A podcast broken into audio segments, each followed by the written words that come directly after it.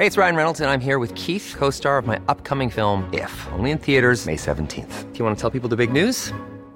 All right, I'll do it. Sign up now and you'll get unlimited for $15 a month in six months of Paramount Plus Essential Plan on us. Mintmobile.com slash switch. Upfront payment of $45 equivalent to $15 per month. Unlimited over 40 gigabytes per month. Face lower speeds. Videos at 480p. Active Mint customers by 531.24 get six months of Paramount Plus Essential Plan. Auto renews after six months. Offer ends May 31st, 2024. Separate Paramount Plus registration required. Terms and conditions apply if rated PG.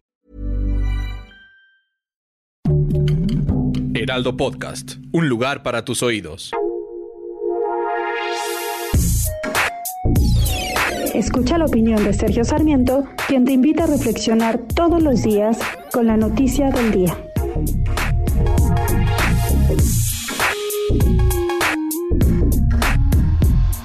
Estoy convencido de que debemos defender al Instituto Nacional Electoral. Esta institución ha sido clave para la construcción de una democracia en nuestro país.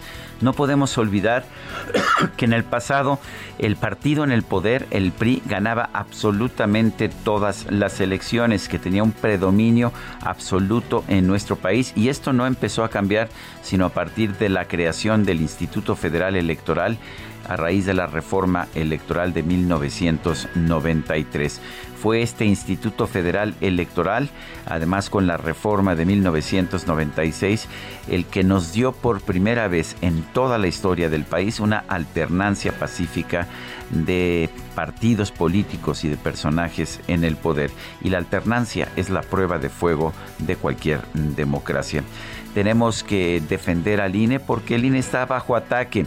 Eh, en realidad el tema de la revocación de mandato tiene poco sentido.